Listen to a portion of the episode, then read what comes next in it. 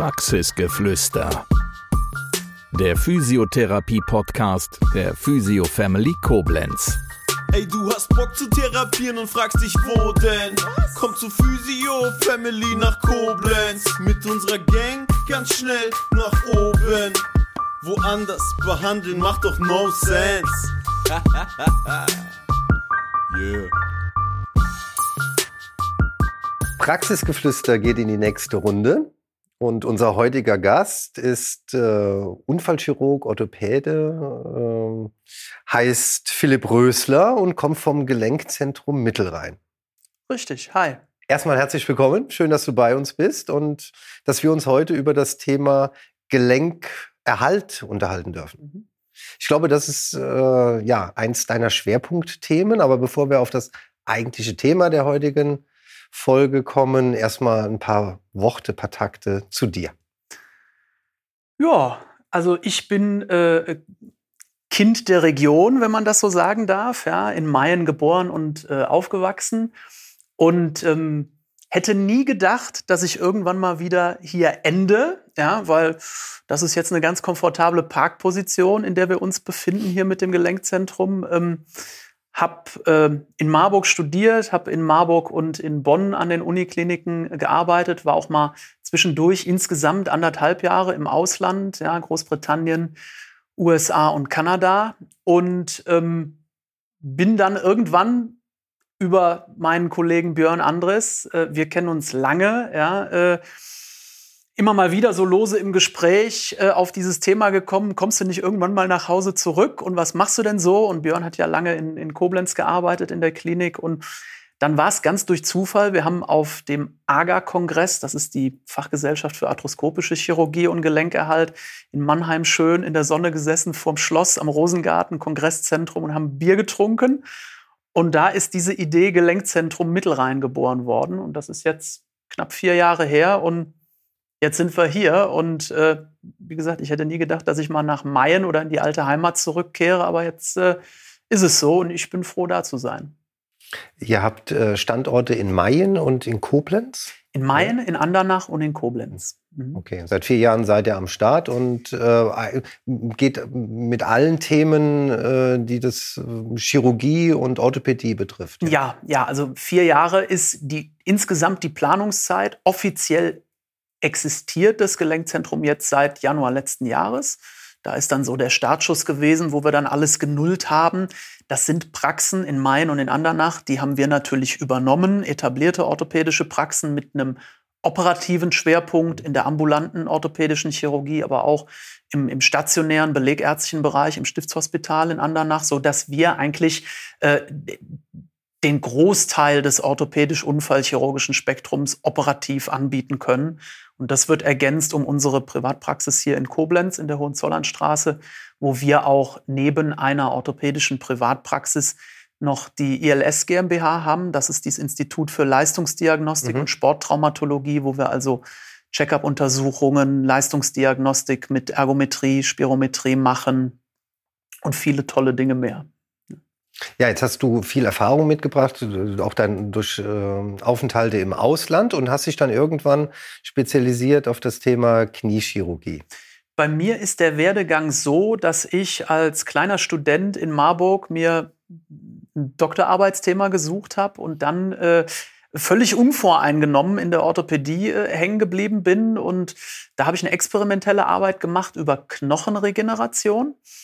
Und ähm, das hat mir so viel Spaß gemacht, dass ich darüber dann den Weg in die akademische Medizin gefunden habe und bin dann äh, wirklich auch zehn Jahre dabei geblieben. Erst äh, drei Jahre oder noch mehr, erst drei Jahre knapp in Marburg und dann acht Jahre insgesamt mit Unterbrechung durch die Auslandsaufenthalte in Bonn in der Uniklinik. Habe mich dann auch habilitiert, habe also eine Lehrbefugnis irgendwann mal erworben durch, durch Lehre und Forschung und äh, das macht mir heute noch sehr viel Spaß. Also ich bin viel unterwegs, halt gerne auch äh, Vorträge, bin auf äh, Instruktionskursen als, als Instruktor unterwegs, weil äh, Lehre und auch Fort- und Weiterbildung der jungen Kollegen mir ein absolutes Anliegen ist. Und jeder entwickelt natürlich irgendwann die Neigung zu dem einen oder anderen Unterbereich oder in dem Fall Gelenk bei uns in der Orthopädie. Und das hat sehr viel mit meinen äh, Lehrern zu tun, sozusagen, die heute alle gute langjährige Freunde sind. Turgay Effe ist so einer äh, aus der Marburger Zeit, auch arrivierter Kniechirurg. Und da bleibst du dann irgendwann hängen und äh, sagst, ich will jetzt nichts anderes mehr machen. Und das ist so mein Ding geworden mit der Zeit. Inwiefern spielen da auch die Auslandsaufenthalte äh, eine Rolle mit? Weil in unserem Vorgespräch sagtest du, dass du äh, gerade in USA und Kanada viel mit Sportlern gearbeitet hast. Ähm, das spielt eine Rolle, wobei ich da sagen muss, da ist die äh, Determinierung schon klar gewesen. Äh, Kniechirurgie, so sind diese Stipendien auch ausgerichtet gewesen, die ich äh, äh das Glück hatte zu haben in meiner äh, universitären Zeit. Die sind also auch schon alle kniechirurgisch gewesen, so dass ich da mein Interesse oder mein Wissen auch noch so ein bisschen äh, vertiefen konnte und auch mir andere Systeme mal angucken konnte. Denn es ist natürlich alles Medizin und wir machen alles im Prinzip nach äh, einem weltweit anerkannten Standard, aber es macht einen Unterschied, in welchem System ich das praktiziere. Und das hängt mit vielen Kleinigkeiten zusammen. Also welche Patienten sieht man so?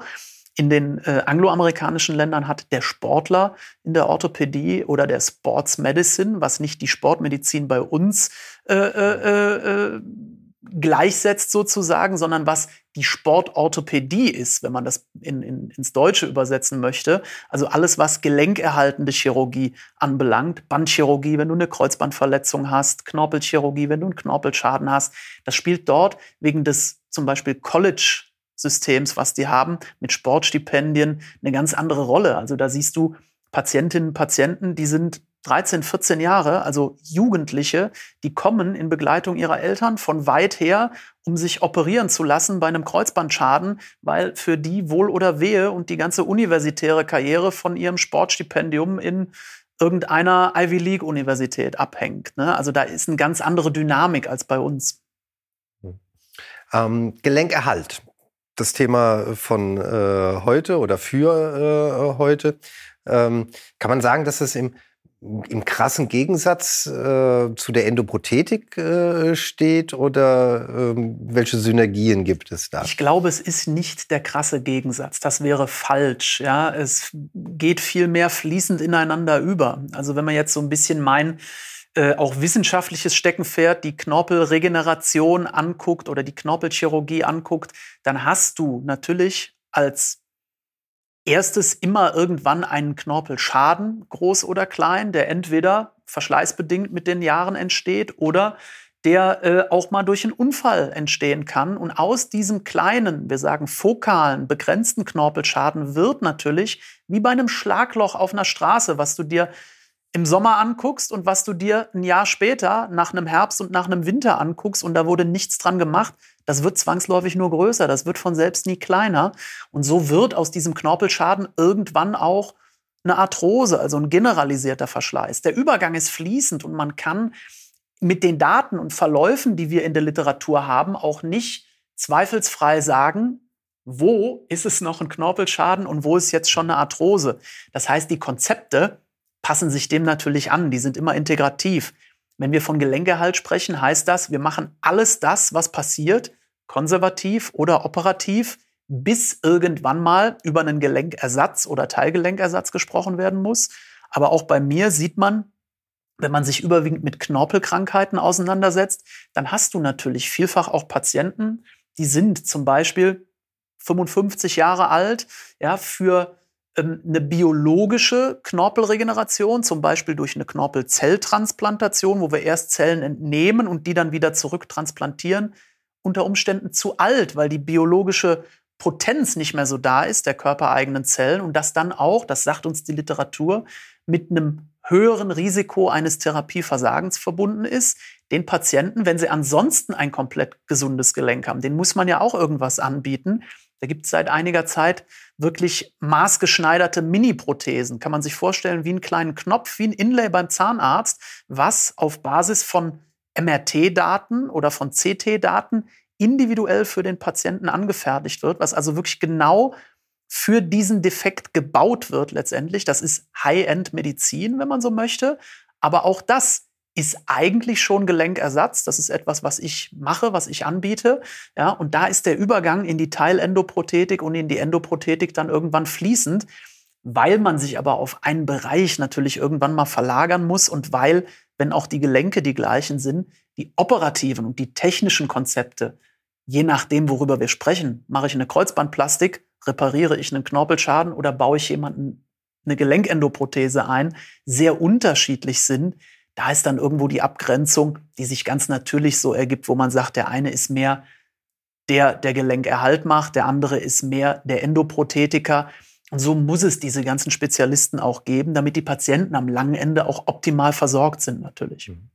Ähm, gehen wir in der Kette noch mal ein Stückchen äh, zurück. Ähm, Patient mit Knorpelschaden kommt äh, zu dir in die Praxis und äh, so wie du eben sagtest, naja, ähm, der ist schon über 50 oder Mitte 50, also dass es mit der Zellteilung nicht mehr ganz so, äh, so dolle ist. Äh, was wäre der nächste Schritt? Was gibt es noch für Möglichkeiten, äh, das Thema Knorpel anzugehen? Grundsätzlich müssen wir immer schauen, was bringt der Patient an Voraussetzungen so mit, ja, wo steht er und wo will er hin? Das sind die drei wesentlichen Fragen. Und wenn ich Patienten zum ersten Mal sehe, dann muss ich natürlich immer gucken, wurden die wegen dieser Knorpelkrankheit irgendwann schon mal behandelt? Was ist alles gemacht worden? Und, und das ist ein ganz entscheidendes Thema, und da hat sich viel getan in den letzten 15, 20 Jahren, auch in unserem Verständnis von Biomechanik, von allem, was einträgt im Laufe des Lebens. Ja, wie beanspruche ich ein Gelenk? Welche Risikofaktoren bringe ich mit? Die überhaupt zu so einem Schaden führen. Das heißt, man muss als allererstes, bevor man sich über ein therapeutisches Vorgehen unterhält, egal wie das aussieht, immer erstmal gucken, wen hat man da vor sich. Ja, und dazu gehört auch ein entsprechendes Maß an Diagnostik. Knorpelschäden können ja überall in einem Gelenk entstehen. Bleiben wir bei meinem Thema Kniegelenk. Wenn jetzt einer einen Knorpelschaden auf der Innenseite des Kniegelenkes hatte, auf der Oberschenkelrolle irgendwo, ja, dann muss man sich immer fragen, Gibt es anatomische Risikofaktoren? Hat der vielleicht eine krumme Beinachse, in dem Fall ein O-Bein? Hat der einen Rotationsfehler irgendwo in seinem Bein, also dass zum Beispiel Ober- und Unterschenkel gegeneinander verdreht sind oder der Oberschenkel oder Unterschenkel in sich verdreht sind? Das sind alles Dinge, die eine Rolle spielen in dem Verständnis davon, wie es zu so einem Defekt kommt, aber letztlich dann auch wichtig werden, wenn ich den Defekt behandeln will. Denn ich kann ja durch ganz viele verschiedene Stellrädchen irgendwie an diesem Problem schrauben. Ich kann durch konservative Maßnahmen versuchen, die Symptome zu lindern. Ich kann Knorpelschäden, wenn sie mal da sind, konservativ nicht heilen in aller Regel, weil der Knorpel keine Blutgefäße besitzt und sich selbst nicht regenerieren kann wenn der Schaden groß genug ist und die Symptome schwer genug und eben auch diese Begleiterkrankungen oder Pathologien vorliegen, dann muss man sich je nach Anspruch des Patienten dann auch über eine operative Therapie mitunter unterhalten. Aber da macht es keinen Sinn, so wie das früher mal gemacht wurde, einfach nur sich auf den Schaden zu fokussieren und zu sagen, wir stopfen das Loch, ja, wir reparieren das jetzt mal. Weil wenn man dann vergisst, diese ganzen Begleitfaktoren mit einzubeziehen und der hat ein O-Bein und ich repariere den Schaden auf der Innenseite, dann steht er nach zwei Jahren wieder da mit genau dem gleichen Problem, weil ich das Obein nicht gerade gemacht ja. habe. Das sind Dinge, die muss man erstmal erfassen. Deswegen ist das Thema Gelenkerhalt schon relativ komplex und dann auch mit den Patienten erstmal immer ein bisschen mit Hausaufgaben verbunden, die man ihnen aufgeben muss bestimmte Untersuchungen zu machen, bevor wir überhaupt eine Beurteilung machen können. Wie gehen wir jetzt da dran? Nehmen wir an, die Beurteilung hat statt, oder Untersuchungen haben stattgefunden, Beurteilung hat stattgefunden. Ähm, das erste, äh, wovon du eben berichtet hast, waren konservative Maßnahmen. Was fällt unter konservative Maßnahmen? Wie ich schon gesagt habe, ist der Knorpel ja nicht gut behandelbar, dahingehend, dass er kein hohes oder selbst gar kein Regenerationspotenzial besitzt. Das ist auch etwas, das ist jahrhundertelang von den Altvorderen tradiert schon bekannt. Das hat ein großartiger Sir William Hunter mal rausgefunden, ist so ein schottischer Naturforscher gewesen, der gesagt hat, ich übersetze es mal frei, wenn du einen Knorpelschaden hast, dann bist du ein ganz armer Kerl, weil wir wissen, dass der Knorpel selbst sich eben nicht regeneriert. Was haben wir dann konservativ für Möglichkeiten? Wir können die Beschwerden lindern. Hyaluronsäure ist so ein Beispiel, also eine künstliche Gelenkflüssigkeit. Hyaluronsäure ist Bestandteil der körpereigenen Gelenkflüssigkeit. Das kann man vergleichen mit einem Schmieröl. Das ist das, was dem Gelenk ja diese extrem niedrige Reibung verleiht, weil nicht nur die Gelenkpartner 1 und 2 sehr glatt sind von der Oberfläche, sondern weil diese Gelenkschmiere sozusagen dafür sorgt, dass dann selbst zwischen diesen extrem glatten Gelenkpartnern praktisch keine Reibung entsteht. Ne? Nur damit man mal ein Gefühl dafür bekommt, ein Fünftel der Reibung, die eine Metallkufe von einem Bob ja, in einem Eiskanal auf dem Eis hat, und wir wissen, wer schon mal Schlittschuh gefahren ist, was das für eine wackelige Angelegenheit sein kann, ein Fünftel davon nochmal ist der Reibungskoeffizient von Gelenkpartnern, wenn ein Gelenk gesund ist. Ist ein Knorpelschaden da? Wird das Gelenk rau? Gibt es eine Unwucht? Ist mehr Reibung? Und dann geht der Spaß los und irgendwann entsteht dann ein größerer Schaden. Und konservativ kann ich eben gucken, dass ich zum Beispiel mit dieser Hyaluronsäure das Gelenk schmiere. Die hat zusätzlich den Effekt, dass der Knorpel, der zu 80 Prozent aus Flüssigkeit besteht, also wie ein Schwamm letztendlich agiert und daraus seine Elastizität gewinnt, diese Hyaluronsäure aufsaugt und ein bisschen elastischer wird, aber in keinem Fall kann man den Knorpel damit wieder aufbauen. Wir haben andere Möglichkeiten, wie die Therapie mit körpereigenen Materialien. Eigenbluttherapie ist so ein Thema. Plättchenreiches Plasma. Also man nimmt im Prinzip ein Konzentrat von Blutplättchen. Das sind die Plättchen oder Zellen, die die Gerinnung letztendlich machen, wenn wir uns schneiden und die Wundheilung anstoßen. Die sind in natürlicher äh, äh, Konzentration überall im Körper vorhanden, aber nicht in der Kon Konzentration im Gelenk, dass sie da so bioaktiv werden würden. Deswegen kann man ein Konzentrat spritzen. Das hat entzündungshemmende Wirkung. Entzündung ist das, was Schmerzen vermittelt über die Gelenkinnenhaut. Das ist ein sehr, sehr komplexer Mechanismus. Damit kann ich das Entzündungsniveau des Gelenkes senken. Ich kann vermindern, dass die Patienten wegen der Knorpelschäden schmerzhafte Ergüsse bekommen, zum Beispiel, das Knie immer wieder dick wird. Das sind alles Sachen, die konservativ zu machen sind. Kommt natürlich dazu, ja, die ganze physikalische Therapie, Kälte, Wärme in verschiedenen Settings, Physiotherapie, Trainingstherapie, also gucken, dass ich über die Kräftigung der dynamischen Stabilisatoren, die ein Gelenk hat, Kniegelenk hat einige dynamische Stabilisatoren. Viele Patienten, die kommen, haben wegen einer lange bestehenden Krankheit ja, äh, Ansteuerungsprobleme der einzelnen Muskelgruppen, haben eine Schonhaltung entwickelt, haben sich ein Gangbild angewöhnt, was das Gelenk eigentlich mehr belastet, obwohl es ihnen punktuell auf den Schaden bezogen Schmerzen nimmt, aber dann Verschleiß an anderen Stellen hervorrufen kann. Das sind alles Dinge, an denen kann ich arbeiten, aber die können den Schaden selbst natürlich nicht beheben, sondern nur die Symptome lindern.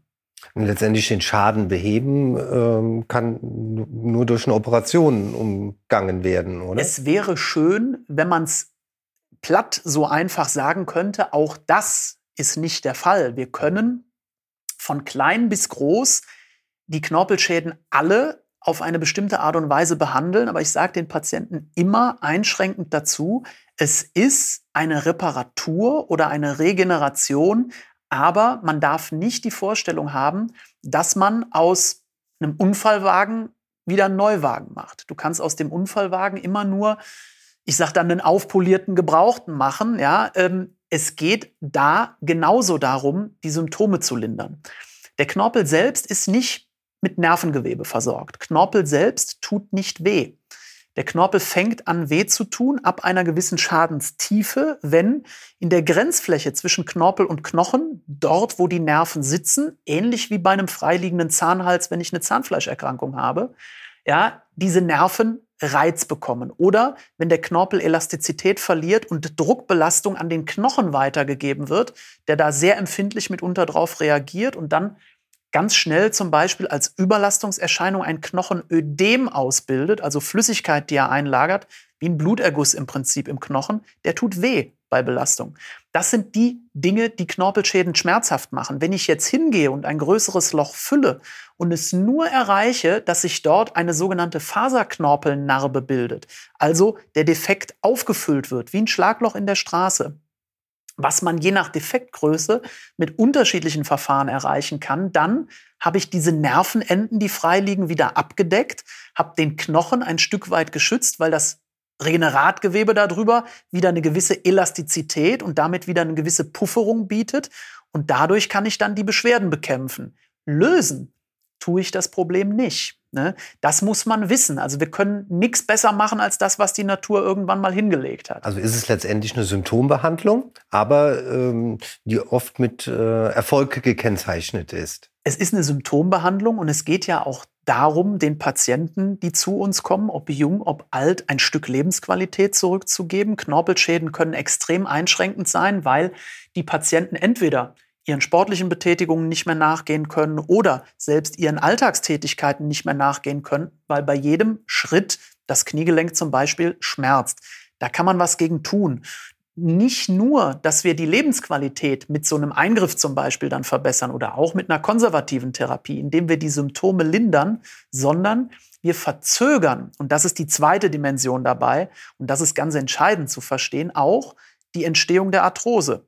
Das heißt, und das ist in mehreren Studien mittlerweile und auch in Meta-Analysen, wo also viele Studien randomisiert, kontrolliert zusammengefasst werden, relativ gut belegt, dass bestimmte Knorpeltherapien oder auch Knorpelersatzverfahren die Entstehung der Arthrose verzögern und damit zum Beispiel auch die spätere Notwendigkeit einer Gelenkersatzoperation verzögern. Das heißt, im Gelenkerhalt geht es immer darum, so lange wie möglich das eigene Gelenk zu erhalten, bevor man denn sagt, man kann jetzt nichts anderes mehr machen, man hat keine Rückzugsmöglichkeit und wenn es symptomatisch ist und wenn es Beschwerden macht, muss man sich irgendwann in Anbetracht der Schadensgröße und der Symptome über ein Kunstgelenk unterhalten.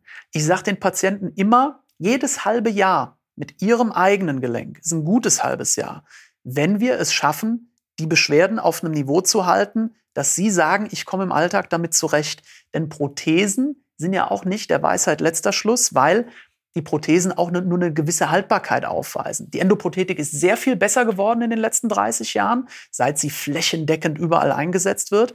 Aber sie hat nach wie vor ihre Begrenzung, weil wir ein Ersatzteil einbauen. Das heißt, das wollen wir natürlich nicht bei dem 50-jährigen Patienten schon, dass wir ein großes Ersatzteil einbauen, was wir im Laufe des Lebens schlimmstenfalls drei oder viermal noch wechseln müssen, sondern wir wollen das vielleicht nur einmal oder zweimal auf ein Leben gesehen machen. Und vorher machen wir andere Sachen. Vor allen Dingen, weil sich in diesem halben Jahr oder in einem Jahr natürlich die Endoprothetik wissenschaftlich äh, auch wieder, da, da können Quantensprünge entstehen. Das ist ein anderes Thema. Die medizinische Wissenschaft, die bleibt ja nie stehen. Für die ganze Orthobiologie, das ist dieses Thema, was sich mit der biologischen Regeneration von äh, Schäden beschäftigt, gilt das natürlich nochmal exponentiell, weil Endoprothetik, das ist ja was Ingenieurstechnisches letztendlich, die wird immer besser, aber die ist an einem gewissen Punkt irgendwo natürlich endlich, weil ich immer mit einem Werkstoff arbeiten muss. Die Orthobiologie, zumindest so wie wir sie verstehen, soll irgendwann mal wir alle werden das wahrscheinlich nicht mehr erleben, aber soll irgendwann mal in der Lage sein, Gelenke zu ersetzen auf biologischem Wege, also eine sogenannte Bioprothese. Das gab es mal in der Vergangenheit, dass man etwas so genannt hat, indem man den Knorpel komplett entfernt hat, wie man Rasen vertikutiert, hat sich nicht als haltbar erwiesen sozusagen. Ne? Das macht zwei, drei Jahre den Patienten eine Verbesserung. Dann geht aber die Arthroseproblematik los. Deswegen macht man das nicht mehr. Aber wenn wir jetzt dann gucken, dass wir heute ja über Gewebezüchtung, Tissue Engineering sagt man dazu, also man designt Körpergewebe auf Zellbasis letztendlich. Also man kann aus Zellen, die man aus dem Körper eines Spenders gewinnt, letztendlich auch schon Gewebe entstehen lassen. Im experimentellen Bereich, aber in der sogenannten Translation, also da, wo experimentelle Wissenschaft dann auch zum klinischen Einsatz kommt, soll das natürlich irgendwann dann auch möglich sein, ganze Gewebetypen im großen Stil zu ersetzen. In einigen Bereichen gibt es das schon, künstlich geschaffene Herzklappen zum Beispiel, aber biologische, also auf Zellen basierende Herzklappen. Sowas wird schon gemacht und sowas wird irgendwann in ferner Zukunft auch mit Bindegeweben möglich sein. Schauen wir mal, was ähm, die Zuhörerinnen und Zuschauerinnen vielleicht im Vorfeld präventiv machen können, um ja einem Knorpelschaden, so weit wie es irgendwie geht, äh, vorzubeugen. Wir haben in der Vergangenheit in der Orthopädie immer den Patienten gesagt, oh, Sie haben Verschleiß, Sie müssen sich jetzt schonen, Sie müssen kürzer treten. Und wir wissen seit einigen Jahren mittlerweile, dass das eigentlich grundfalsch ist. Da hat sich die Herangehensweise komplett geändert. Ich sage meinen Patienten, und zwar egal, ob jung oder alt heute, Sie haben Arthrose oder Sie haben einen Knorpelschaden. Sie müssen jetzt aktiv werden. Sie müssen was tun. Das heißt, ich muss nicht nur was für meine körperliche Fitness tun, sondern ich muss in Bezug auf das geschädigte Gelenk auch in Bewegung bleiben. Ruhe ist der wesentliche Faktor, der dazu führt, dass die Entzündungsreaktion, die bei jedem Schaden im Körper stattfindet, vom kleinen Knorpelschaden bis zur flächigen Verschleißerscheinung zur Arthrose, alles ist mit einer dadurch angestoßenen chronischen Entzündungsreaktion, die mal mehr, mal weniger stark ausgeprägt sein kann, verbunden. Die Patienten sehen das dann, ich habe das eben angesprochen, an zum Beispiel der Ergussbildung. Das Gelenk ist nicht mehr so belastbar. Nach ein, zwei Kilometern Belastung, zum Beispiel Joggen, merkt man, es fängt an weh zu tun. Ein, zwei Stunden später wird es dann häufig auch dick, dann bildet sich der Erguss. Das ist eine Überbeanspruchung, die eine Entzündungsreaktion getriggert hat. Das, die Gelenkschleimhaut fängt an, Flüssigkeit zu produzieren und diese Entzündung, die greift in Ruhe Raum. Arthrosepatienten merken das dann in den frühen Morgenstunden, wenn sie mal sieben, acht Stunden geruht haben. Und dann dieser Anfangsschmerz. Und dann den Anfangsschmerz oder die Anlaufproblematik haben. Der eine hat mehr Schmerzen, der andere sagt, das Gelenk ist richtig steif, bis ich nach meinem Morgenkaffee in Bewegung gekommen bin, zum Beispiel auf dem Weg zur Arbeit. Dann lässt der Schmerz nach und dann geht's irgendwann.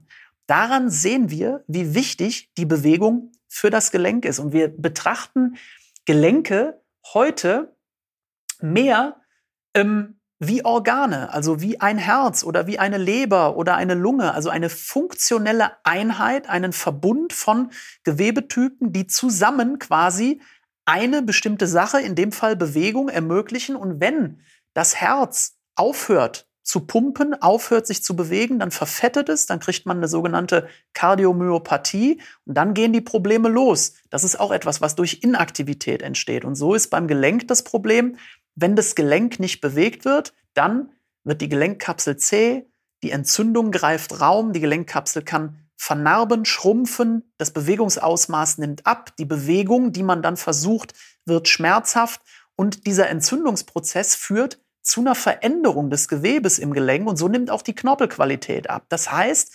Bewegung ist am langen Ende der Feind der Knorpelkrankheit. Ja, je mehr ich mich bewege und je mehr ich etwas für meine körperliche Fitness tue, auch bezogen auf das einzelne Gelenk, bei der Arthrose, Fahrradfahren, Schwimmen, leichtes Nordic Walking, also alles das, was viel Bewegung bei möglichst wenig Belastung bedeutet. Also hohe Wiederholungszahlen. Genau. Sozusagen. Das ist das, was den verschleißveränderten oder geschädigten Gelenken gut tut. Und da kann jeder Einzelne im Kleinen schon für sich anfangen. Ähm, würdest du sagen, ist der Schmerzen limitierender Faktor dann dabei?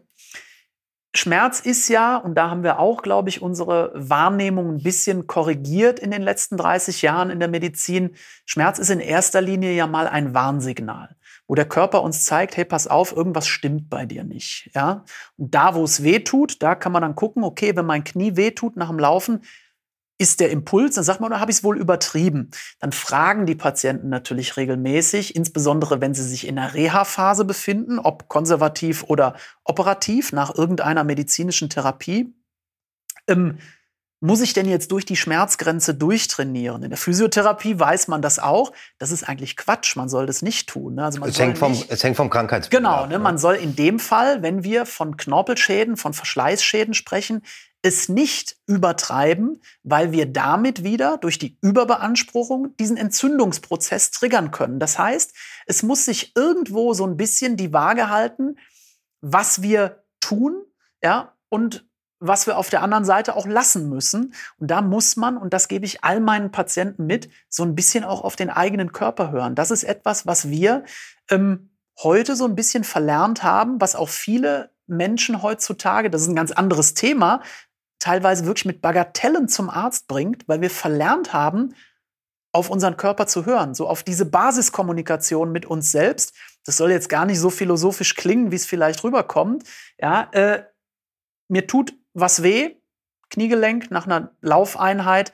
Vielleicht mache ich dann mal zwei, drei Tage Pause und steigere dann langsam wieder. Das ist das, was ich den Patienten dann sage, um zu gucken, kommt das denn wieder vor? Manchmal haben wir Reizerscheinungen, Reizerguss ohne innere Ursache. Wir machen Diagnostik, wir machen vielleicht sogar eine Kernspintomographie, ein MRT von so einem Gelenk und sehen kein Schaden, nix. Das ist ein Überlastungsschaden mitunter. Der kann aus einer Vielzahl von Gründen entstehen. Der Schmerz zeigt mir an, ich habe es überbeansprucht. Und da muss ich doch dann meinen Körper verstehen und muss sagen, hey, wenn es da weh tut, muss ich da vielleicht mal Eis draufpacken, ich muss es mal schonen. Je nach Situation kann es nicht Eis, sondern Wärme sein. Das hängt ein bisschen auch ein Stück weit vom gesunden Menschenverstand ab. Und da müssen wir wieder mehr zu uns selber finden, bevor wir denn bei jeder Befindlichkeit sagen, oh, da muss jetzt der Doktor drauf gucken, sondern wenn wir uns selbst in dieser Selbstwirksamkeit so ein bisschen was Gutes tun und wenn es denn mal einfach ein bisschen kürzer treten ist, reicht das oft schon aus. Und da sind wir bei dem Thema Schmerz. Der Schmerz ist eben primär für uns das Warnsignal, der uns anzeigt, hey, da ist irgendwas nicht in Ordnung oder das ist irgendwas noch nicht so gut. Wenn wir das jetzt weiter spinnen nach einer operativen Therapie, die Nachbehandlung nach knorpelchirurgischen Eingriffen, die ist langwierig, weil wenn wir eine biologische Therapie machen, dann muss ja etwas wachsen, dann muss sich etwas regenerieren. Das ist nicht wie beim Gelenkersatz, dass ich dem Patienten sage, am ersten Tag nach der Operation, Fast-Track-Konzept, das haben wir in einem anderen Podcast schon mal gehabt, ja, ähm, steht der Patient wieder vorm Bett, ja, und soll voll belasten und alles im Prinzip mit dem Gelenk machen, sondern ich verordne den Patienten, sie dürfen sechs Wochen oder acht Wochen nur 20 Kilogramm Abrollbelastung machen oder je nach Lokalisation des Schadens auch mal gar nicht belasten, weil der Bauer, der jetzt irgendwo was gesät hat, der trampelt auch am nächsten Tag oder zwei Tage danach nicht durch die zarten, frisch aussprossenen Pflänzchen. Ne? Das ist etwas, da ist der Schmerz auch so ein bisschen für uns Therapiemonitor, der uns sagt, ab wann nehmen die verschiedenen äh, Schäden, die wir behandeln, dann Formen an, wo ich sage, jetzt kann der Patient auf eine nächste Belastungsstufe wechseln. Also Übungen ohne Widerstand wechseln auf Übungen mit Widerstand, zum Beispiel am Gerät oder so. Ne? Das ist etwas, da ist auch dann die ganz enge Absprache des Behandlerteams, Arzt, Therapeut, Athletiktrainer wichtig, um herauszufinden, wann ist individuell der Patient so weit, dass er die nächste Stufe ja, gehen das kann. Das wäre dann das Thema äh, Umgang mit Schmerz nach der Operation äh, zum Beispiel oder halt hier präventiv, wo ich rausgehört habe, dass der äh, Patient äh, auch ein bisschen geschult werden darf, wieder in dieser eigenen Wahrnehmung. Was tut mir gut, was tut mir weniger gut und auch mal die Belastungen mal selbst ein bisschen ausprobieren darf, wenn ich merke, aha, das sind Bewegungen oder das sind Belastungsformen, da reagiere ich sehr empfindlich äh, drauf, dass ich da einfach mal einen dosierteren Weg gehe. Wir arbeiten heute ja auch bei uns bei bestimmten Diagnosen, auch am Kniegelenk mit Apps zum Beispiel, wo wir den Patienten Trainingspläne an die Hand geben oder einfache Übungen, die sie machen können, an die Hand geben, wo aber auch immer in der App nicht nur die Übung demonstriert wird, die man ganz einfach mit Basismitteln oder ohne Hilfsmittel zu Hause machen kann, sondern wo auch immer abgefragt wird letztendlich, wie geht's dir heute? Ja, tut das Gelenk weh, tut es weniger weh auf einer Skala von 1 bis 10, die klassische VHS-Skala für den Schmerz, dass man auch einschätzen kann, was kann ich mir gerade zumuten. Das ist auch so ein bisschen, man sagt ja Biofeedback dazu, dass der Patient eben den Kontakt zu sich selbst, das kann ganz banal über so eine Anleitung sein mit so einer App, das kann über eine Schmerzskala sein, dass der Patient mal sieht, ist das, was ich empfinde, viel, mittel oder wenig Schmerz um einschätzen zu können, wie bin ich denn überhaupt unterwegs. Und manchmal muss man dem Patienten nur eine visuelle Einschätzung geben, die er auch verstehen kann, um ihn zu motivieren, mehr oder weniger zu machen. Ne? Und das wieder zu verknüpfen miteinander, da ist dieses ganze Therapie-Monitoring heute aus meiner Sicht ein unglaublich wichtiges Tool, weil wir die Patienten, ob konservativ oder operativ, ja eine ganze Zeit begleiten mit ihrem Problem. Es gibt ja nicht so dieses, ich sage immer Kfz-Werkstatt-Mentalität dazu. Der Patient kommt, möchte am liebsten die eine Spritze haben und dann kriegt er wieder für drei Jahre TÜV, rollt aus der ja, schade. Praxis raus. Es wäre schön, wenn es so einfach ginge. Ne? Ähm, wir brauchen in dem Bereich Gelenkerhalt unglaublich viel Eigenverantwortung. Da kann ich diese Eigenverantwortung den Patienten auch nicht nehmen. Ich kann darauf aufmerksam machen. Ich kann immer wieder dazu motivieren. Ich bin dann auch manchmal der, der gerade nach Operationen drei Monate, vier Monate nach dem Eingriff wenn es noch nicht so gut funktioniert, weil ich weiß, es ist ein großer Schaden gewesen. Das braucht einfach noch Zeit, ja, dem Patienten auch sage, hey, lass dich mal nicht hängen, ja, in drei, vier oder fünf Monaten sieht die Sache ganz anders aus. Da muss man auch so ein bisschen der, der Motivationscoach sein. Ne?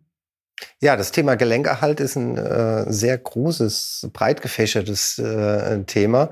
Ähm, wir haben heute mal, ich denke mal, einen, einen, sehr guten Einblick bekommen und ich glaube, man könnte noch viel mehr noch darüber äh, diskutieren, was wir vielleicht in einer der, der folgenden Podcast-Folgen dann äh, gerne machen möchten. Erstmal vielen Dank für heute, lieber Philipp. Und äh, ich hoffe, dir hat es genauso viel Freude gemacht wie uns, wie mir und äh, wir hoffen, dich bald mal wieder begrüßen zu dürfen. Ja, ganz vielen Dank für die Einladung. Hat mich sehr gefreut und ich komme gern wieder. Das war Praxisgeflüster, der Physiotherapie-Podcast der Physio Family Koblenz. Bis zum nächsten Mal. Wir freuen uns, wenn du auch dann wieder gespannt zuhörst. Ey, du hast Bock zu therapieren und fragst dich, wo denn? Komm zu Physio Family nach Koblenz. Mit unserer Gang ganz schnell nach oben. Woanders behandeln macht doch no sense. yeah.